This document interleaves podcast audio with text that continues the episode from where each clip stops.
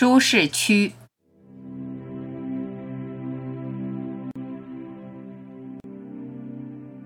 打坐很舒服，闭关也很舒服。禅修、闭关都是修行的舒适区。问题在于，你有多少时间打坐，有多少时间闭关？即使长年累月闭关修行，走出关房的那一刻。红尘巨浪迎头打来，你也未必能把持住。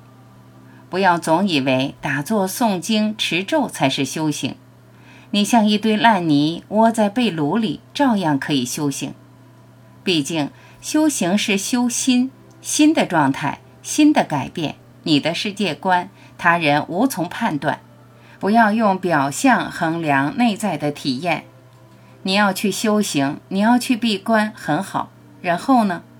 修行在一边，生活在另一边，离开舒适区，照样打回原形。修行和生活从来分不开。驾车、炒菜、洗碗、逛街、大扫除，你照样可以修行。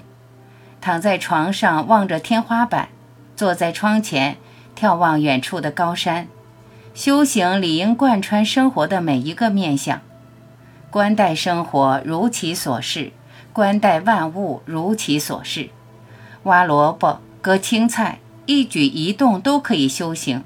觉察每一个经验，始终保持觉知，接受事物以其本来的样子存在着，接受行为以其本来的样子进行着。全然生活，全然修行，心在觉知中熏习，每分每秒感染着。这才是真正有力的修行，这才是深入人心的修法。